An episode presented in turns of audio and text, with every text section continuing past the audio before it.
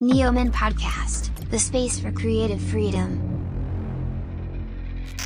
Hola, hola amigos de Newman. En esta, en esta ocasión tenemos a Víctor Martínez, director de relaciones, director de Joint Comunicaciones y alguien muy importante en el mundo del arte en la Ciudad de México. Hola, Víctor, ¿cómo estás? Hola, ¿cómo estás, Luis? Muchas gracias por la introducción. No, no, hombre, a ti, gracias por la entrevista.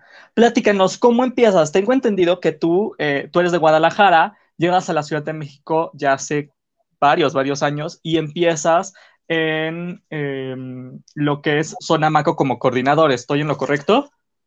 Así es, sí, soy de Guadalajara. Eh, siempre he estado muy involucrado con el tema del arte. eh, no sé, era de esos niños raros, ya sabes, que les gusta el arte y que prefieren los museos a cualquier otra cosa. Y entonces, desde que estaba en Guadalajara, apoyaba proyectos de subastas. Cuando tenía como 18 años, compré mi primera pieza.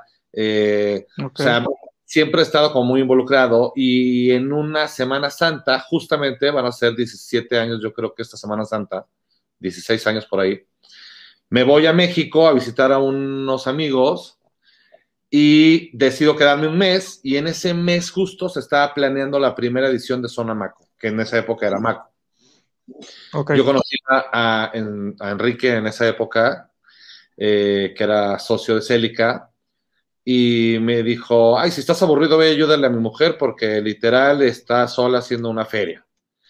Él tenía la revista Spot en esa época y entonces pues, yo iba mucho ahí a la oficina con él a platicar y ayudaba a todo el mundo. Ahí estaba Aldo Rendón y Annie Lasky, una cantidad de personajes. Y, y pues literal le hablo a Célica y le digo, oye, pues estoy aquí, voy a estar un mes, si quieres te echo la mano.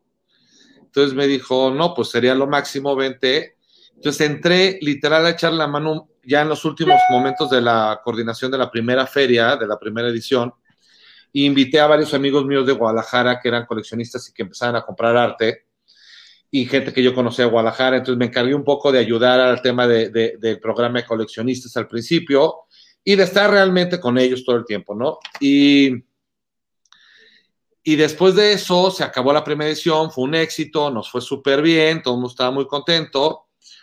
Y literal, Célica me dijo, híjole, estoy sola, ¿cómo, le, cómo ves si te quedas y me ayudas? Entonces, literal, le dije, híjole, pues, este, pues yo no tengo mucho que hacer. Entonces, pues sí, sí me late. Y me quedé y ahí estuve nueve años. Eh, nueve años en los que, pues, creció la feria muchísimo. Eh, empecé a, ver muchas más cosas dentro del festival, digo, dentro de la feria. Eh, me encargué del tema de producción, luego empecé a ver tema de galerías, luego vi el tema de patrocinadores y luego empecé a hacer estrategias con los patrocinadores para que funcionaran para la feria. Y así me fui involucrando en las diferentes áreas de la feria hasta que Célica obviamente tuvo la confianza para dejarme la coordinación general del festival y pues ella a, la cabeza del proyecto y yo de su mano derecha ayudándole en todo lo que se podía para crecer el festival. Y creo que además es, y lo digo abiertamente, es un evento que amo, que adoro, que además he visto crecer, que he visto hacer cosas impresionantes, que tiene, que tiene una esencia increíble que no pasa en otras ferias del mundo, porque esa es la realidad, es que México además aporta esto, este extra, ¿no? A las ferias o, o, o a los eventos que se organizan dentro del país que, que Zona Maco lo supo, eh, pues lo supo crecer mucho, ¿no? Eh, claro. Entonces ahí empiezo y al mismo tiempo que estaba ahí, ya el último año me vengo a Guadalajara, estaba yo un poco harto de la Ciudad de México y del el piarismo, ya sabes, y los eventos y como decimos por ahí, de, del canaperismo. Y sí, este, sí, sí. y ahorita, ahorita entraremos a ese, a ese punto, no te preocupes. Sí, hombre. Pero literal ahí dije, ¿sabes qué? Y hablé con Célica y le dije, Célica, no puedo estar más tiempo en México. Te propongo yo irme a Guadalajara, yo trabajar en Guadalajara, venir una vez al mes, una semana, ver todos los pendientes y hacerlo desde ya en home office literal, ¿no? Hace, te estoy hablando, hace 10 años ya. Y, o 9 años por ahí, ya no me acuerdo la verdad. Este, Y me vine de editor de, y, y, al mismo tiempo me ofrecieron ser editor de una revista de arte que empezaba en Guadalajara y que se iba a lanzar ese año y me pidieron que fuera el editor. Y entonces al mismo tiempo que hacía Sonamaco, era editor de Taxi, que era una revista de arte bellísima, que lamentablemente pues no hay muchos apoyos para los medios este, enfocados en la cultura y en el arte en este país. Entonces pues nada más pudo tener cuatro o cinco ediciones. Era bimestral, entonces sí, un año trabajamos en el proyecto muy padre. Y al mismo tiempo, porque como yo soy hiperactivísimo y los que me conocen lo sabrán, empecé con unos amigos a organizar Arte Carelles. Uh -huh. Y entonces ahí fue donde ya tuve que tomar una decisión de qué iba a hacer con mi vida, porque ya eran muchas cosas y no tenía tiempo ni para comer. Ojalá hubiera adelgazado, pero no, más eso no pasó. Pero, este, entonces ahí hablé con Célica y le dije, Célica, adoro el proyecto y te adoro y quiero que seamos amigos, pero necesito irme por mis caminos propios, claro. lo cual estuvo genial. Eh, con Célica tengo una relación súper bonita y somos buenos amigos. Eh, y empecé el festival con estos socios con los que estaba yo en esa época. Fue ahí un tema complejo. Al principio, al principio, Arte Carelles estaba, eran, eran varios socios, te soy honesto. Estaba okay. Alex, estaba Ale Martínez, estaba Claudio. Alejandro Cerratos, tengo entendido. Sí. Alex Cerratos, era Alex Cerratos, Ale Martínez, estaba Claudio, un chavo de Guadalajara que se dedicaba a la producción, estaba una chica que se llamaba Paulina Mayagoitia, que nos apoyaba en toda la parte de cine, porque ella es hijastra de Raúl Padilla, y de cierta forma estaban metidos los Briñones, ¿no?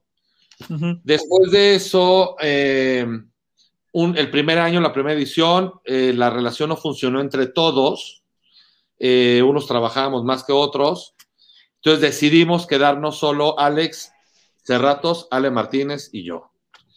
Los Briñones nos abrieron las puertas de, del complejo, nos dijeron, adelante, pueden seguir haciendo aquí el proyecto, está padrísimo, los apoyamos.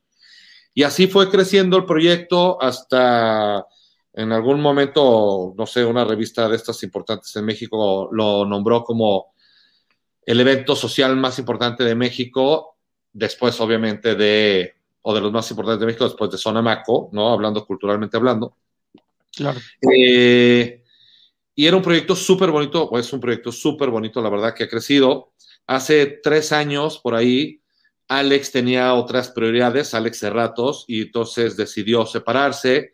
Ale Martínez también estaba pasando por una etapa difícil, entonces también decidió salirse del proyecto que, que traía muchísimo trabajo. Y yo ya estaba trabajando con Alex Bracho en Macken, de director de, en esa época. De proyectos nosotros... especiales, ¿no? Era director de nuevos negocios y plataformas propias.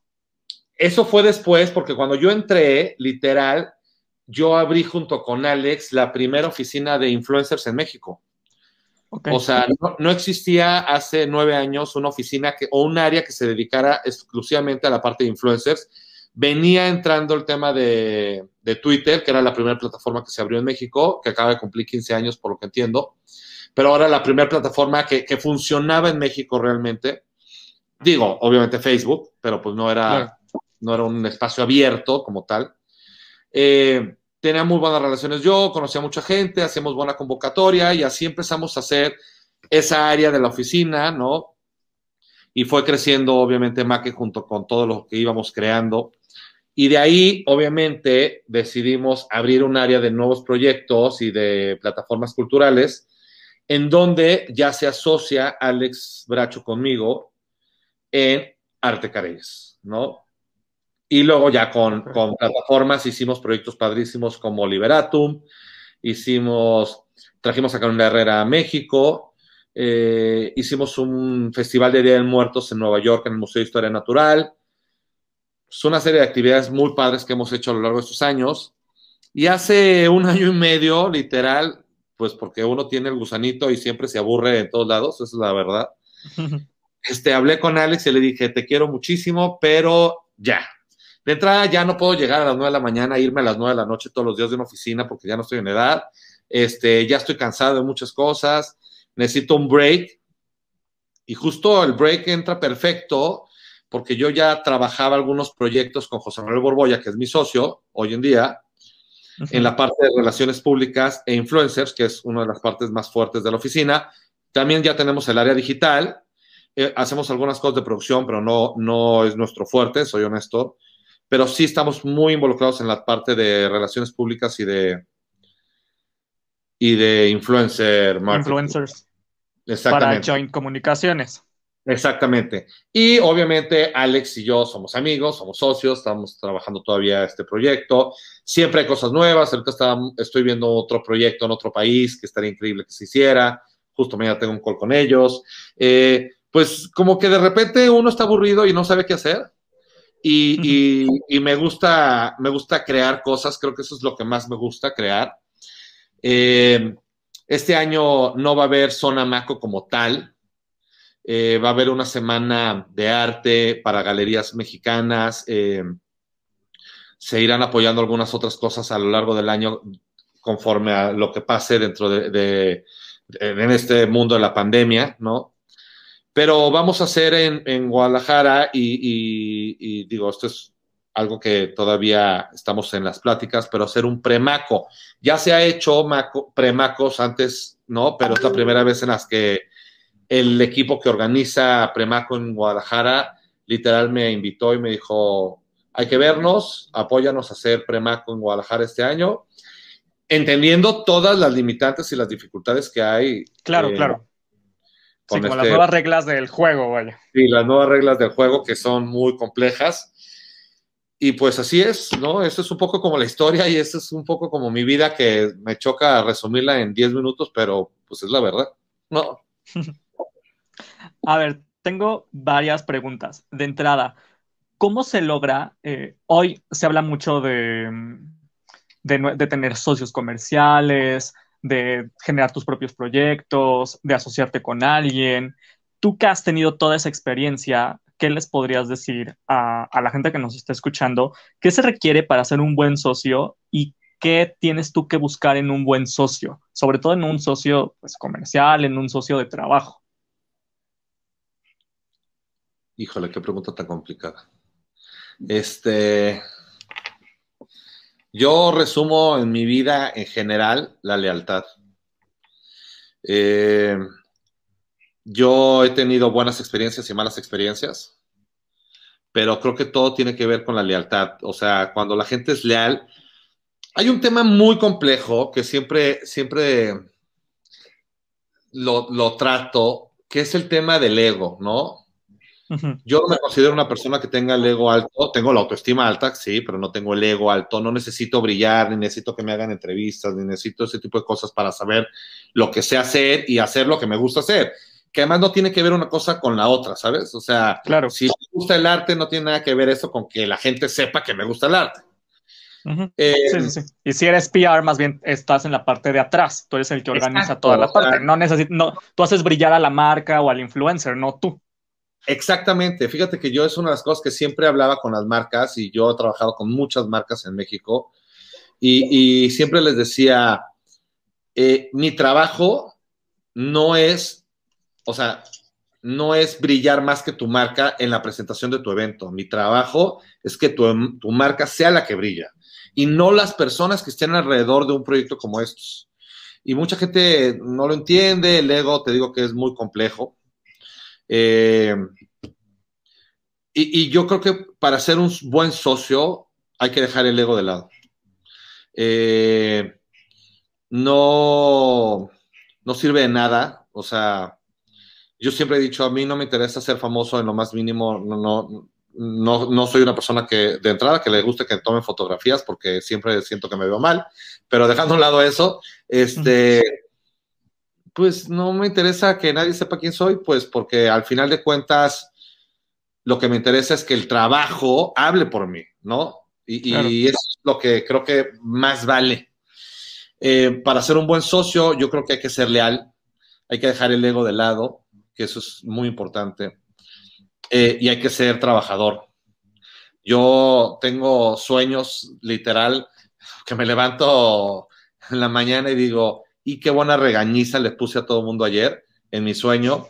porque yo soy hiperactivo y soy muy perfeccionista y quiero que todo esté perfecto en el instante que yo quiero. Entonces eso te trae muchos temas, pero cuando las cosas están bien claras y está bien hablado, funciona, ¿no? Hoy en día, hoy en día un proyecto nuevo que, tenemos en, México que, que, ya se va a lanzar, de hecho creo que eres la primera persona que lo va a saber antes de que anunciemos más, es que estamos abriendo un despacho de diseño de interiores enfocado además también en el día. Día, ¿no? Exactamente. Y está enfocado en mucho. Estamos, bueno, la oficina está en Guadalajara ahorita, pero hemos hecho proyectos. Ya hemos, te voy a decir qué pasa. Como yo me aburro y, y, soy muy complejo, que es una realidad, siempre lo tengo que dejar muy claro, soy una persona muy compleja. Entonces, yo desde hace muchos años, cuando iba a casa de un amigo mío y no me gustaba algo, me ponía a moverle los muebles y acomodar las cosas porque me entraba ansiedad. Y entonces así, casual, ¿no? Entonces yo, casual, así como de, ya te organizó tu cocina porque pues, lo tienes mal hecha, o sea, la verdad. Literal, entonces nadie me quiere invitar a su casa nunca. Pero, pero bueno, ya los que me conocen saben que así soy y que así van a ser las cosas. Pero bueno, entonces, siempre empecé por eso y entonces hemos hecho proyectos en, o sea, en México llevamos dos proyectos, hicimos dos proyectos, hicimos uno en Miami, en Guadalajara llevamos cuatro en este mes, ¿sabes? O sea, y está, funcionando. exactamente, y está muy enfocado en esto que a mí me gusta, que es el orden y que tiene que ver más con mi psiquis ahí enferma, pero también en el tema de poder, de poder adquirir obra, y eso es muy importante. Yo creo que todas las galerías de México y todos los artistas de México buscan, ¿no? Alguien que los apoye, que no sea solo la galería o el galerista a, exponer su obra, ¿no? Y a, y, a, moverla, porque al final de cuentas es un negocio y al final de cuentas de eso viven los artistas claro. y de eso las galerías, ¿no? Entonces, siempre la gente dice, oye, pero es que yo no tengo tanto dinero para comprar arte. No necesitas tanto dinero, necesitas tener buenas, con, buenos contactos, buenas relaciones y, y saber qué es lo que va a funcionar y sobre eso puedes comprar. O sea, hay gente que compra una obra en 1.500 dólares y hay gente que se gasta 100 mil, ¿sabes? O sea, sí, para todo hay presupuestos. Yo lo único que digo es, no te compres una litografía chafa porque pues no tiene sentido. Mejor ayuda a un artista joven si tienes 5 mil pesos y te sobran y que te haga algo, lo que sea, pero es original y es tuyo y es para ti, no existe otra cosa igual y, y además te vibra chido tener en tu casa, yo como podrán ver estoy rodeado de arte todo el día, este, pero, pero sí, sí es una de las cosas que queríamos en esta área de la oficina. Y vuelvo a lo Tengo entendido, tienen. Ah, perdón, sigue, continúa. Perdón, perdón. No, vuelvo a lo mismo. O sea, el tema es trabajar y es, y es encontrar gente con la que puedas relacionarte, con la que puedas trabajar, con la que tengas buena comunicación. Y este proyecto, pues así es, es gente de Guadalajara con la que tenemos muy buena relación, que querían hacer un proyecto como estos y pues literal dije, pues vamos, pues, estamos en pandemia, estamos aburridos. que tengo entendido que cuentan con diseño, interiorismo, arte y arquitectura. Así es. Tenemos estas áreas y, sabes que es un área que no está como mencionada ahí, pero sí tiene que ver con la parte del, del interiorismo, que tiene que ver con la reorganización del espacio, que es como lo que más me causa a mí los conflictos. Este, que, no todo, a ver, no necesitas tener un mega presupuesto para hacer una casa bonita. Claro. Lo que necesitas tener es un buen espacio y que tenga fluidez en los muebles y en los, los accesorios que tengas en el espacio.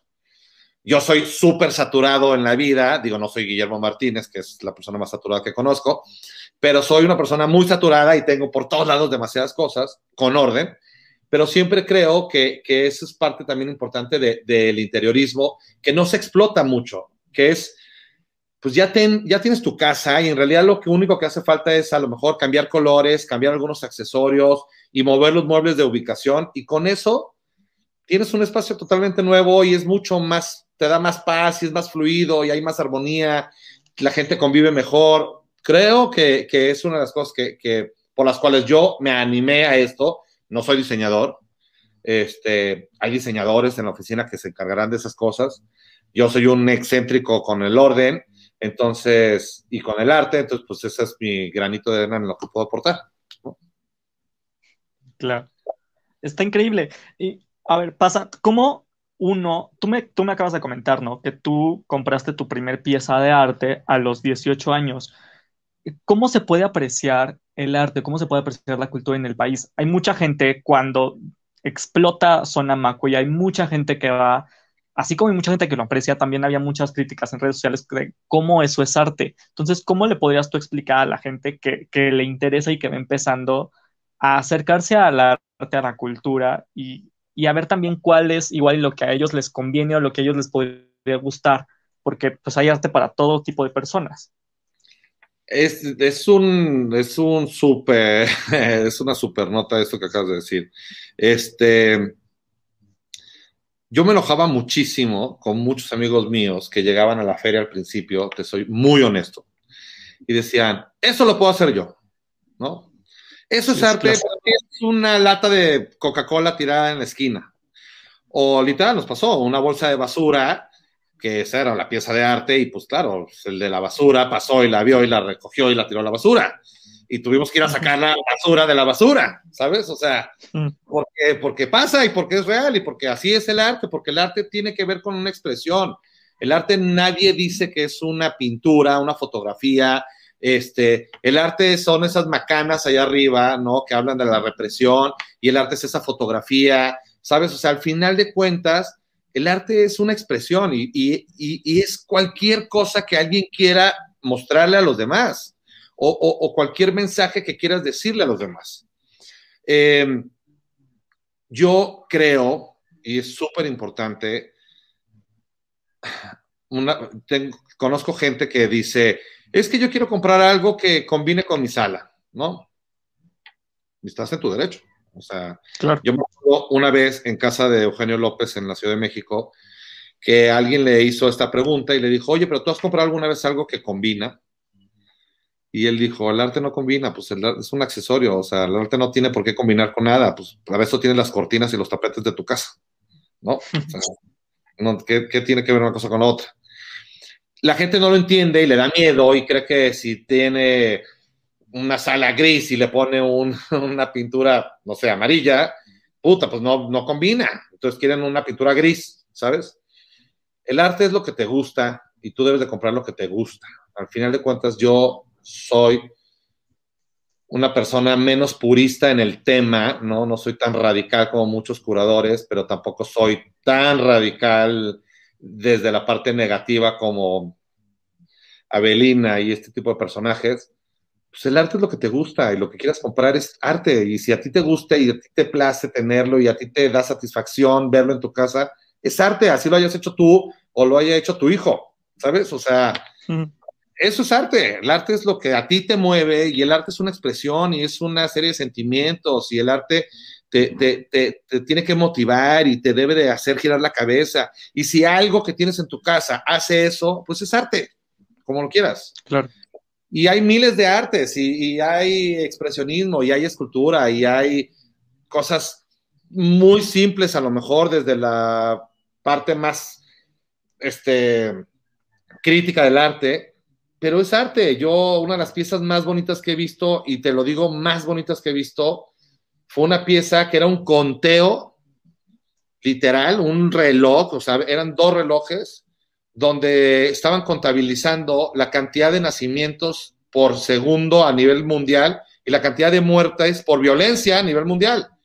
Y, era un contador, ¿me entiendes? O sea, pues, o, Richard Serra, que a la gente no entiende cómo unas estructuras de metal en medio de un museo pueden ser arte, y, yo lo veo y se me hace espectacular ver esa pieza tan minimalista y tan grande en un espacio tan pequeño y que aún así pues no te sientes invadido, ¿sabes? O sea, el arte es eso, el arte es que te mueva, el arte es lo que te gusta, el arte es, el arte es una expresión y creo que eso es lo que tenemos que defender todos los que nos gusta el arte y pues, hay de todo y para todo mundo. O sea, si quieres ir a, un mercado y comprar arte, be my guest, yo también he comprado en mercados y también he ido a la lagunilla a comprar y veo cosas que me gustan y las compro. O sea, no tiene que ser en Curimansuto o en la OMR, ¿me entiendes? O sea, hay de todo.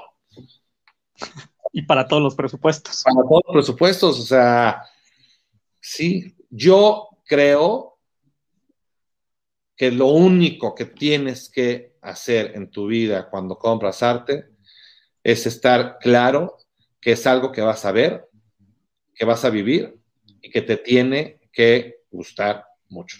Es lo único que creo que debe pasar cuando hablas de arte.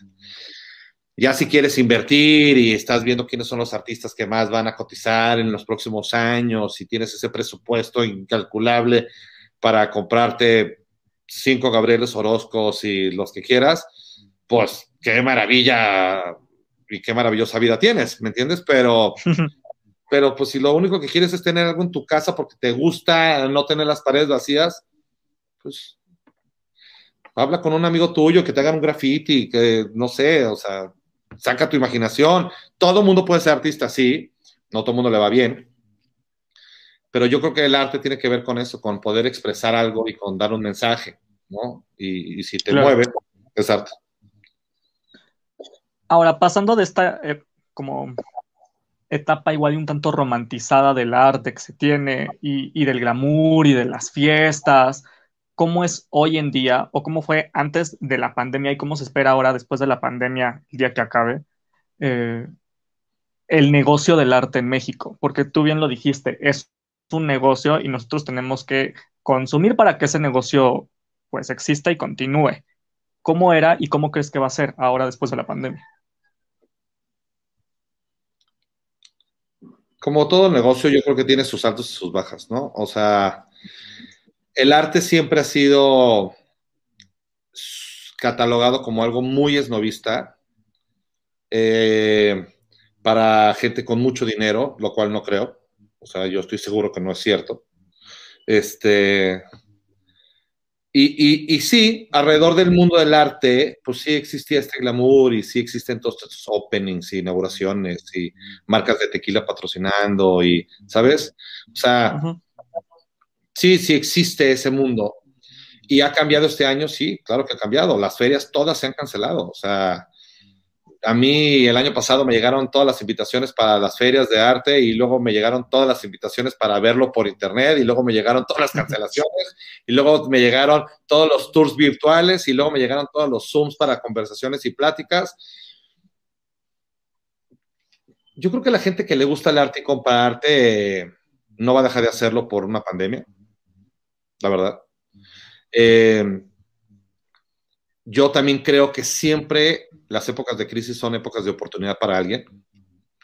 Entonces, también creo que si en este momento eh, la situación no funciona para todos o para poder viajar o para poder comprar, estoy seguro que muchas galerías están haciendo muchísimos deals y están haciendo muchas negociaciones para ayudar a crecer la venta o a por lo menos mantener la venta en estos años. ¿Qué va a pasar? Yo sí creo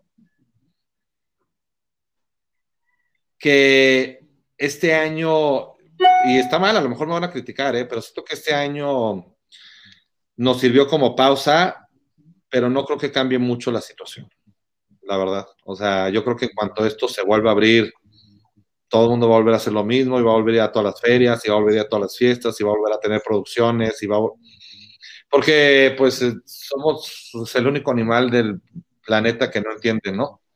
Entonces, eh, no creo que cambie. Lo que sí creo es que ha evolucionado y somos mucho más permisivos con más cosas. Eh, hoy te animas a ver más por internet, a buscar, a, tener negociaciones, a tener este tipo de conversaciones con artistas, a, a, tener Zooms. Yo platicaba hace un mes con Mariano de Forbes y, él me decía que ellos hacen su foro todos los años, ¿no? Pero que ellos creían que iba a ser un fracaso el tema de los foros en pandemia, pero resulta que fue mucho más exitoso. Porque tienes de todo el mundo más posibilidades de conectarte sin tener que salir de tu casa. Y creo que eso es lo mismo que va a pasar con el arte. O sea, no todo el mundo va a tener que viajar, no todo el mundo va a tener que ir al opening, no todo el mundo va a tener que hacer las cosas para poder ver las piezas, para poder comprar, para poder hablar con galeristas.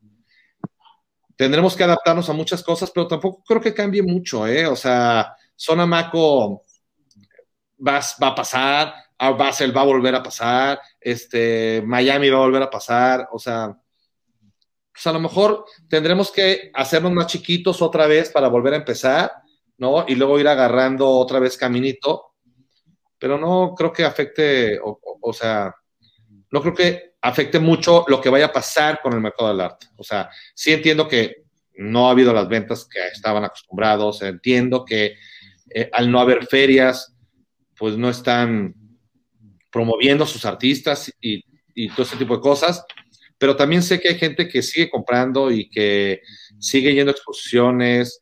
Nosotros en pandemia, hablamos con varios galeristas, compramos algunas piezas, pues porque pues, si lo que te gusta es comprar arte, pues es lo que te gusta. O sea, te da igual si vas a una feria o no. Digo, Claro. está padre ir y está padre ver gente y está padre Sí, la experiencia y demás. la experiencia, pero al final de cuentas, pues si a mí lo que me gusta es un cuadro, lo voy a comprar. O sea,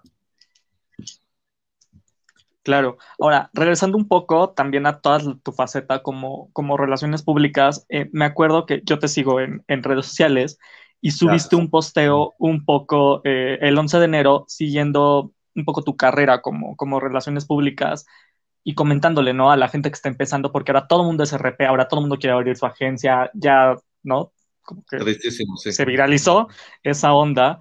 ¿Qué les podrías decir? O sea, ¿qué hace verdaderamente un RP? Te, te lo comento yo, yo fui RP de, de Nike Swim y de algunas otras marcas, pero ahora ya todo el mundo es RP y creen que pues, nada más invitar a ciertos bloggers o a ciertos influencers, pues ya lo hicieron, ya son RPs y no es cierto. Tú que, lo, tú que sí lo eres y que lo fuiste durante muchos años y que trajiste, como me comentaste, a Carolina Herrera, que yo sé que ustedes tuvieron marcas como Pepe Jeans, por ejemplo, en Macken, eh, ¿Cómo ves el negocio de, de, las relaciones públicas en México? Porque es muy distinto también el, el, negocio de las relaciones públicas en México a en Estados Unidos o en Europa. Uh, mira, te voy a, voy a empezar con una anécdota y creo que eso uh -huh. va a, a, expresar mi sentimiento. Hace como unos 6, 7 años necesitaba gente para el área de relaciones públicas de la oficina y pues sacamos... Eh, no sé, ya sabes, típico pues, en las redes sociales de que mandan sí, sí, sí. mandaron un millón de currículums.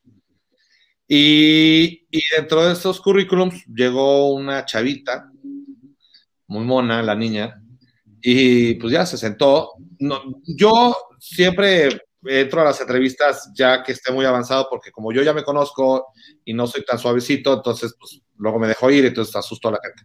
Entonces, este, entré ya medio tardecito, ya tenía, había tenido toda la entrevista, ya había hablado con la gente de recursos humanos, ya todo estaba muy bien y la tenían muy planchada. Y entonces llego yo, le digo, perdón, se me hizo tarde, este, ¿por qué quieres trabajar en relaciones públicas? Fue la única pregunta que hice, te lo juro. ¿Por qué quieres trabajar en relaciones públicas? Su respuesta fue, porque conozco mucha gente. Casi te mueres. No, no, pues claro, me levanté y le dije, ah, muchas gracias, y me salí, pues dije, ya no tengo nada que hablar con ella. ¿no? O sea, ¿qué, o sea, eso es, es que el tema es que la gente cree eso. Claro. La gente cree que relaciones públicas es conocer a mucha gente y la gente cree que relaciones públicas es ir a fiestas y pasarte la bomba y salir en revistas y que te tomen fotografías los fotógrafos de sociales de las revistas de México. Uh -huh. Lo cual no pueden estar más equivocados. No, no, o sea, no, es muchísimo trabajo. O sea, la gente que trabaja en relaciones públicas duerme poco, gana poco, se mete unas madrizas, normalmente eh, vive regañado todo el tiempo, vive con un estrés tremendo, le debe favores a la mitad de la población, este, no, o sea, no, pues es, es, que la parte glamurosa que la gente cree es lo que ven en las películas o lo que la gente veía de estos mm, super PRs de México como Rodrigo Peñafiel, ¿me entiendes? O sea, que pues sí, eran super mega famosos y creían que eso era todo, pero pues no saben lo que pasa detrás, ¿sabes? O sea, no, o sea, es muy, muy, muy diferente lo que la gente cree. Yo sí creo que las relaciones públicas tuvieron una gran bajada el año pasado, eh, obviamente por la situación en la que estamos viviendo. Todas las marcas recortaron presupuestos. Eh, todo mundo dejó de hacer cosas, no tenía sentido gastar dinero si la gente está encerrada, ¿no? Los primeros meses, por ejemplo. Eh, o sea, una serie de, cosas que, que, hicieron que las relaciones públicas y este mundo, pues, se viera mermado, ¿no? Otra cosa que es súper importante entender y que yo lo tengo súper claro es que las relaciones públicas dependen de los medios de comunicación. Y es un círculo. El, medio es un ganar-ganar. El medio necesita de una agencia de relaciones públicas para generar contenido la agencia de relaciones públicas necesita el medio para compartir su contenido, ¿no? Pero lo que pasa hoy en día es que también es una realidad, es que necesitan vender pautas, necesitan anunciantes. Sí, sí, sí. Sí, sí, sí, eh, sí, claro. Y ya llevaba tiempo, desde antes de la pandemia tú hablabas a un grupo Televisa, Condenazo, demás. en pandemia. Sí, sí, sí, sí, claro. en pandemia esto fue una locura, porque entonces ahora sí, literal, le hablabas a Televisa y Televisa te decía... Y te pasaba comercial. No, no, pues te decía, ni siquiera estoy imprimiendo números. O sea... Sí, porque los primeros meses se imprime, eh, todo fue gratis en digital. Todo fue gratis, o sea, no estoy imprimiendo, no estoy vendiendo. Además de que obviamente todos sabemos que los números están más maquillados que yo, pero al final de cuentas, pero la realidad es que se necesitan uno de los otros. O sea, yo siempre que hablo con un medio, digo, con, con una marca, les digo, Vamos a hacer todo lo posible para que puedas tener una estrategia de comunicación, relaciones públicas. Tienes que invertir en contenido, o sea, contenido que me refiero, tienes que crear experiencias que a un medio le interese compartir. Esa es la primera. Pero dos, también tienes que ser agradecido con los medios, porque también es importante que, que de alguna forma los ayudes en algo, ¿no? Porque, pues de nada sirven las relaciones públicas eh, y hablo de las relaciones públicas tradicionales, porque luego ya nos podemos ir a la parte de los influencers y las partes digitales, que son, ya es otro reto. Pero, pues uno se necesita del otro, esa es la realidad. O sea, no puede vivir uno sin el otro. Si los medios dejan de existir, de nada sirve tener a 10 ejecutivos creando historias, porque nadie las va a compartir. Eso sí es fácil. Pero si también dejan de existir las relaciones públicas en las agencias y las marcas dejan de pagarle a las agencias de relaciones públicas, pues entonces tampoco va a haber la generación de contenido que necesitan los medios, porque los medios necesitan contenido para vivir. Entonces, es una, o sea, ¿qué es primero, el huevo y la gallina? No, para mí es, es, es, así de claro, o sea, una cosa va pegada a la otra y tenemos que ser, y vuelvo a mi palabra favorita, leales, porque los medios nos han apoyado muchos años, los medios han estado ahí, los medios se han partido la madre por, la, por las marcas. Hoy creo que hay muchas marcas que tienen la posibilidad de también apoyar a los medios. Y, luego no lo hay, ¿no? Es una realidad. O sea. Claro. Y luego está la parte de influencers, que es más complejo y menos difícil, ¿no? Porque pues simplemente negociar con ellos, eh, también, insisto, pues no puedes creer que todos los influencers te van a dar todo gratis, o sea, no sea ridículo, pues de claro. la renta. O sea, yo soy el primero que lo dice todo el tiempo. O sea, quiero que de tal suba un posteo. ¿Qué le vas a dar a cambio? No, pero pues es que soy una marca muy fregona. So what? O sea, él le va a decir al, al que le cobra la renta, no te puedo pagar, pero voy a sacar una nota tuya diciendo que eres un chingón. No, güey, o sea. Sí, claro, no hay que ser justos. Creo que es un mundo donde lo que necesitamos más es justicia y la justicia va pegada una cosa con la otra, ¿no? Eh, y sí, pues el tema de los influencers en pandemia a lo mejor creció. A lo mejor hubo más chamba para muchos influencers. Al principio no, es una realidad. Yo hablé con muchos influencers al principio y decían, no, pues, no manches, no hay nada, pues no, no vamos a eventos, no nos llevan a ningún lugar, no, no, o sea, pues, está todo cerrado, ¿qué va a haber? Pero también creo que hoy en día los influencers han ayudado mucho a crecer la economía. No sé qué tanto funcionen todos, pero sí creo que mueven las cosas y mueven la comunicación. Y, hay unos influencers increíbles, ¿no? Que, son súper buenos para trabajar. Como en todo, hay unos que no. Pero, pero yo creo que, se necesita. Hoy en día es parte de la comunicación. El otro día me hacían una entrevista para el aniversario de Twitter, ¿no? Para, salió en Reforma la semana pasada. Y, y yo decía, pues se necesita. A mí no me gusta, pero se necesita, es la realidad. O sea, no creas que me gusta sacar fotos mías todo el tiempo y decir todo lo que estoy haciendo en mi vida, pero pues también es que necesito que la gente sepa que existo todavía, porque pues al final de cuentas es parte de mi trabajo.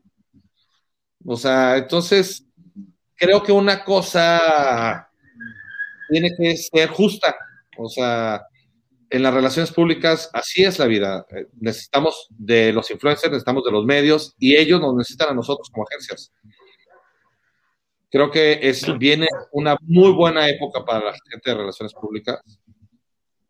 No sé si este año en específico, pero sí creo que poco a poco va a ir creciendo el tema de relaciones públicas otra vez porque en pandemia nos dimos cuenta que lo que necesitaba era alguien que te ayudara a generar contenido y esos eran las agencias, ¿no? Ahí están los creativos generando contenido y buscando notas todo el tiempo y dándole contenido a los medios.